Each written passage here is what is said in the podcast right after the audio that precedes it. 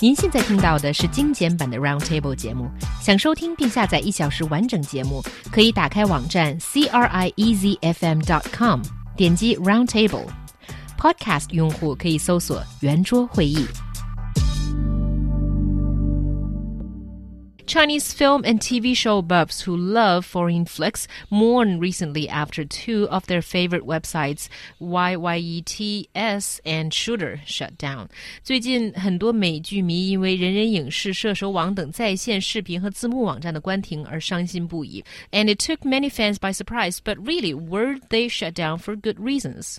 Well, it seems like the sudden shutdown of these two very popular uh, websites is because of, uh, well, you know, the purpose of cleaning up its content, and that's what the government is spearheading in. And um, I can feel the pain, I have to say, because um, copyright is one issue, but I think especially 人人影视 YYETS is a website that has sort of guided our way in learning English and offering that window to see what the outside world is like through all these foreign shows and uh, movies.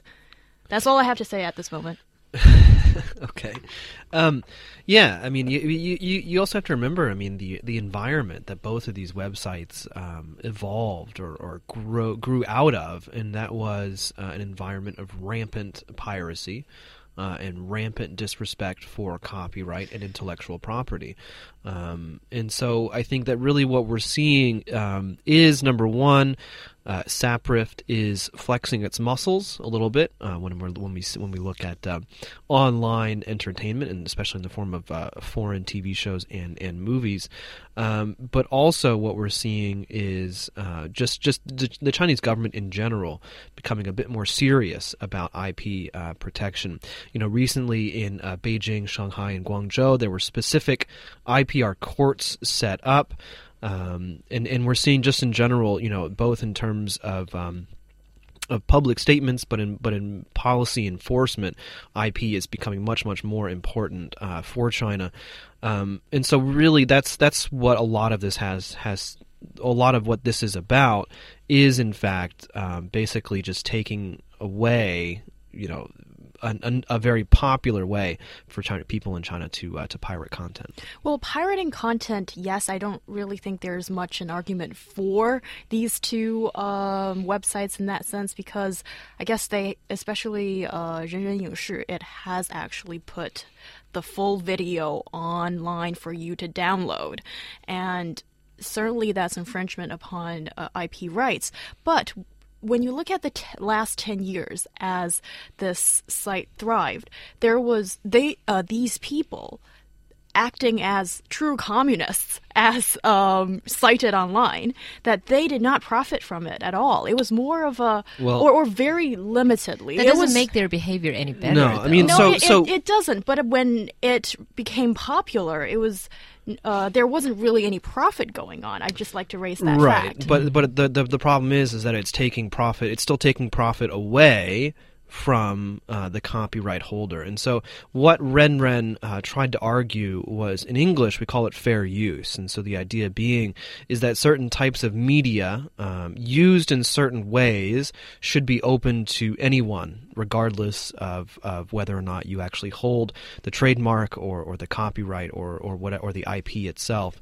Um, the problem is, is that, is that if we look at um, U.S. law, for example, uh, fair use is fairly is is, is poorly defined. Mm. Um, it's not necessarily about making profit. Internationally, fair use is again very poorly defined.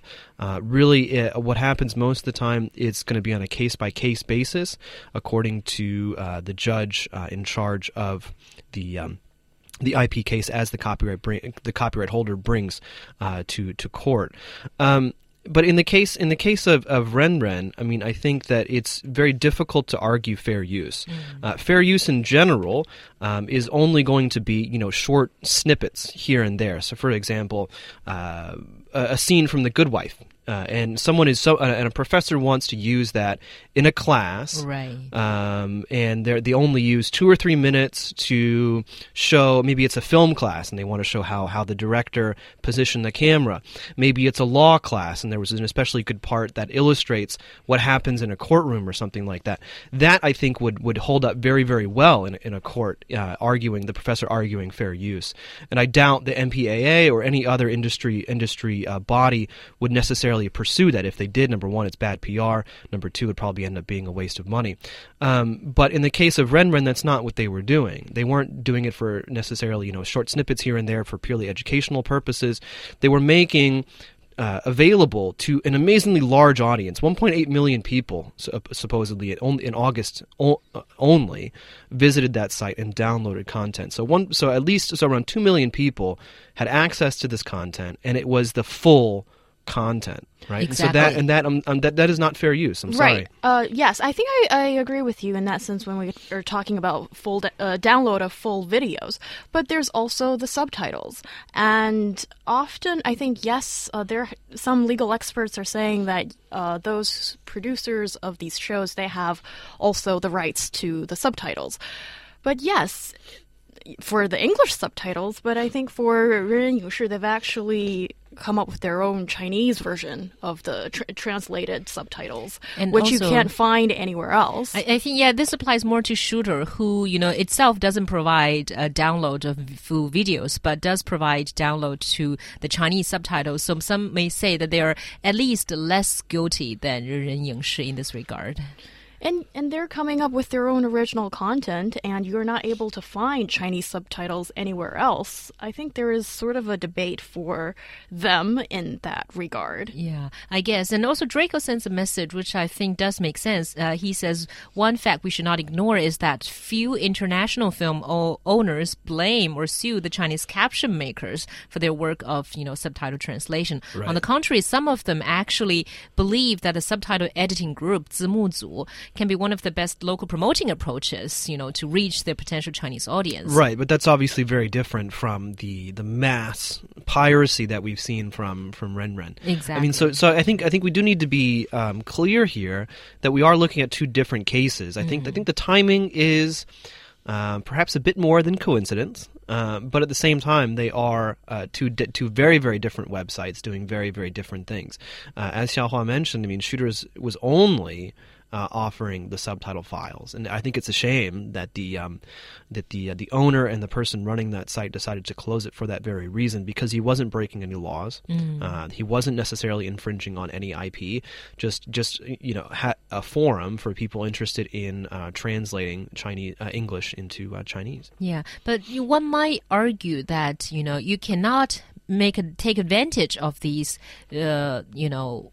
A subtitle, a caption files or subtitle files if you don't have the pirated version of the video because the way to use it is you you know you drag it into the into the video file or But something. I mean, you know, according to the letter of, of most laws, having a subtitle file does not equal piracy, right? And so that's that's I think that's a very tenuous argument to make, uh, and I'm not sure how it would play out in Chinese court, but um, but uh, in the U.S. court, I think that would be a, a fairly hard sell.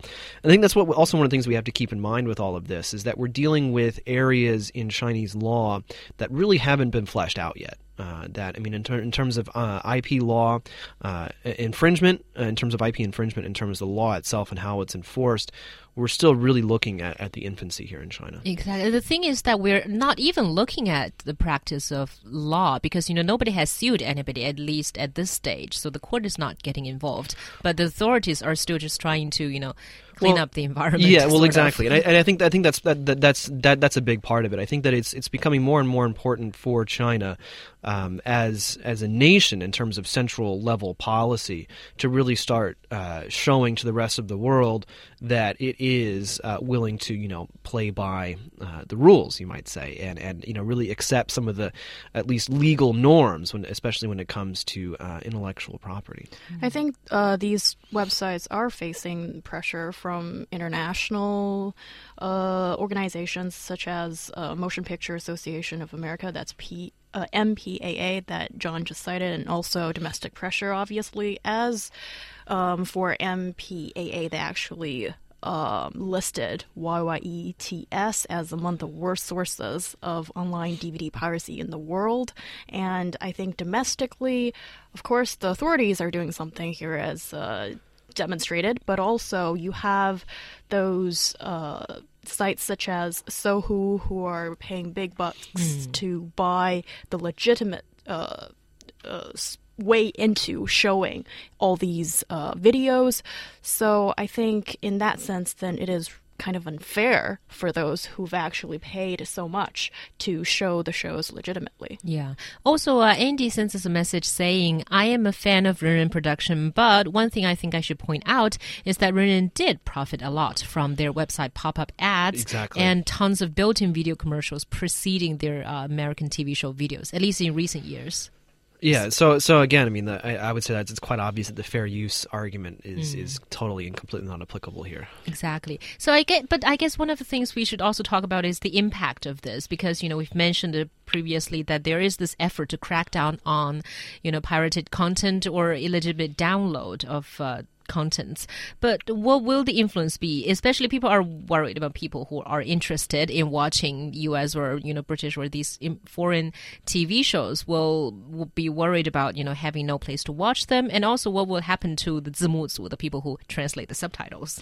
Well, yes, I think for those who translate the subtitles, I think they're great people. They're um, usually they're not paid or not paid very much, and they're doing this sort of out of goodwill and sh- often showcasing really good skills in language and also humor.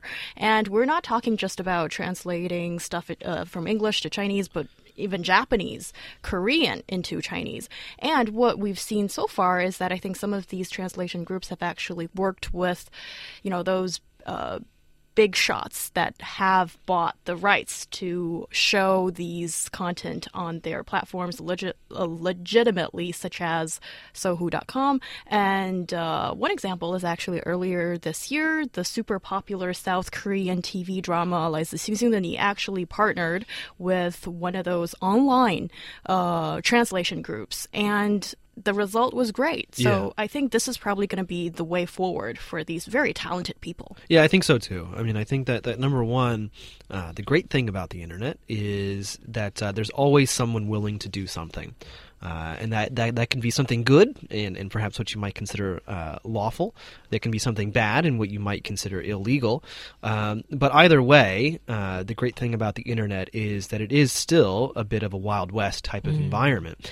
Uh, and so the great thing about that, in a sense, is that on the one hand, you know these these popular types of websites that were that were obviously um, operating illegally, uh, you might say, um, infringing on copyright and, and intellectual property, uh, but but at the same time provi- providing a valuable service in terms of uh, in terms of subtitles, someone else is going to take up the torch. Um, and I think also you have to keep in mind that because the internet isn't in and of itself number one is so vast and actually so deep that I'm sure that there are other websites who do provide these types of subtitles already, but they're just not as popular, or perhaps not as popular yet. Yeah, that, that's true. And I saw, I think also in terms of these, you know, illegitimate video downloads, even if Renren is being closed, I'm sure there are still other sites out there. One of the things about the hard things for regulators about the internet is just it's very hard to, to, you know, crack down on these things. Well, that's the thing. I mean, you know, uh, BitTorrent in, in the West, I mean, this has been something that governments in the West and industry groups have been trying to um, uh, crack down on for a long, long time to uh, with varying degrees of success. Uh, but they're still around. Uh, you can still go to BitTorrent sites and download pretty much anything you can think of. yeah. And here I'd like to cite a famous line from the US TV series Agents of S.H.I.E.L.D. So, just to say to the regulator, I suppose, cut off one head, two more will grow in this place. Ooh, a little bit disgusting, but I think it's really cool. but also, actually. but also, I just, I just want to point out. I mean, the, the, I think the key for the Chinese market is similar to what we've seen in other markets as well. Number one, um, discouraging people through legal legal methods uh, um, against piracy, uh, but also offering the offering them uh, legal ways to to access it as well. And we're seeing that more and more in China already. very well said.